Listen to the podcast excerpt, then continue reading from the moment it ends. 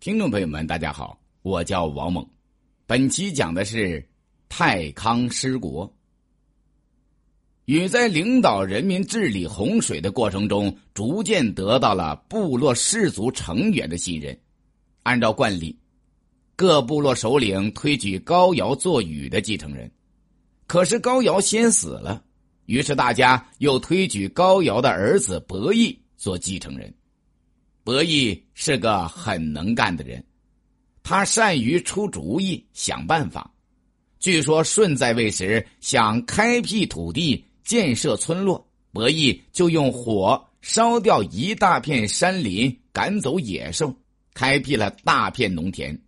禹治水的时候，伯益跟着禹跋山涉水，疏通河道。伯益发现地下也能挖出水来。发明了水井，叫伯益做井。禹在位的时候，部落联盟的民主制度已经被逐渐破坏。禹在领导人民治理洪水的过程中，得到广大人民群众的支持，也博得了众多部落首领的拥护，顺利取得了最高统治地位，被拥戴为夏后氏，成为夏之族最高的军长，确立了。禹的王权。禹让伯益主持部落联盟的事务。十年后，禹死了，禹的儿子启杀了伯益，继承禹的联盟首领职位，建立了夏朝。从此以后，禅让制变成了世袭制，公天下变成了家天下。夏由原来十几个部落组成的部落联盟的名称，变成中国的一个。奴隶制王朝的名称，在与确立王权的过程中，战争也起了加速作用。禹在征伐汉水流域的三苗部落时，对部下说：“众战士，听我告诉你们，不是我有意要劳烦你们，实在是三苗他们故意作乱，上天要求我来对他们进行惩罚。”让我率领你们执行上天的意志，对三苗进行惩罚吧。他率领众多部落联盟首领以奉行天命自居，这表明他已经掌握了最高的王权，取得了夏后的地位。惩罚三苗是禹指挥的一场大的战争，通过这些战争活动，禹的地位一步步加强了。为了巩固王权和地位，禹在涂山大会下移诸部众多邦国或部落的首领，这就是涂山之会。史书上说：“禹和诸侯于涂山，执玉帛者万国。”原来众多的部落首领到此时大都转化成了世袭贵族，分别成为各个邦国的军长。他们前来参加大会，对禹朝贡，行臣服的礼节，成为王朝统治下的诸侯。历史学家认为，这次大会是夏王朝正式建立的重要标志。所谓“公天下”已名存实亡了。禹死后，启便在夏部落奴隶主贵族的支持下，废除了禅让制度，继承了父亲的职位。伯益反对启的政权，结果被启消灭了。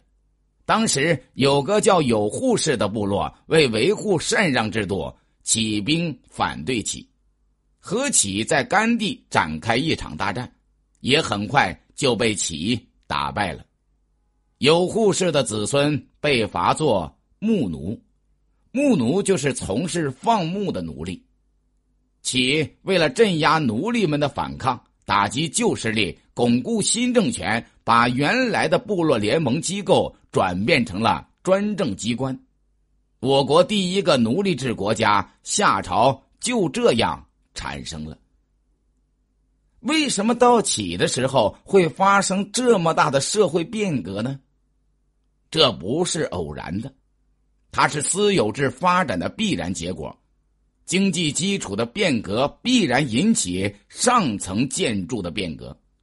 当时，随着氏族部落间掠夺战争的加剧，越来越多的俘虏变成了奴隶。在氏族内部，由于私有制的发展，耕地逐渐被分配到各个家庭使用，一夫一妻的小家庭开始成为社会经济单位。在这种情况下，富有家庭的家长们为了得到更多的财富，开始掠夺本氏族成员的生产资料，社会财富日益集中在少数人手中。部落首领和富有家庭的家长成为奴隶主，而多数人因为丧失了生产资料，成为平民或游民，有的还被迫为奴隶主劳动，沦为奴隶。于是，社会上形成了奴隶和奴隶主两大对立阶级。奴隶是奴隶主贵族的私产，可以任意打骂，甚至杀害。当做商品进行交换，私有制确立了，贵族们的财富和奴隶也理所当然的传给子孙后代。其虽然建立了奴隶制政权，但他的政权还不够稳固。其死后，他的儿子太康继位，随后就发生了太康的五个弟兄争夺王位的事件。这一事件持续的时间较长。影响也很大，被屈原称为“五子用师呼家乡”。五子争权事件结束后不久，又发生了武官之乱。据说武官是启的小儿子，他率领自己的部族为争夺王位而发动了叛乱。这场叛乱虽然被平定了，但由于政治混乱，影响到人民的生活。激起了人民对统治者的不满，给夏王朝政权带来了新的危机。东夷部落首领有穷后裔，因夏民以代夏政，夺取了夏王朝的政权。有穷后羿亦称是夷义，以善射见称，是东方夷人诸部中势力较为强大的首领之一。当夏王室发生内乱，统治力量大为削弱时，他就利用人民群众对夏王朝统治的不满，起兵赶走了太康，夺取了夏王朝的王位。但后羿夺取政权后，依仗自己部落强大的武装力量，根本无心管理国家大事，只知道吃喝玩乐，沉溺于声色犬马之中，尤其喜欢。田猎游乐，把国家大事都交给自己的家臣韩卓管理。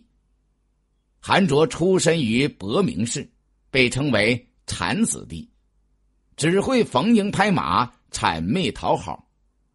他得到后羿信任后，把国家大权掌握到自己手中，同时他又用小恩小惠收买人心，欺骗庶民群众，取得他们的信任。随后就勾结后羿家众，趁着后羿外出打猎的有利时机，杀死后羿，夺取了国家大权。感谢聆听。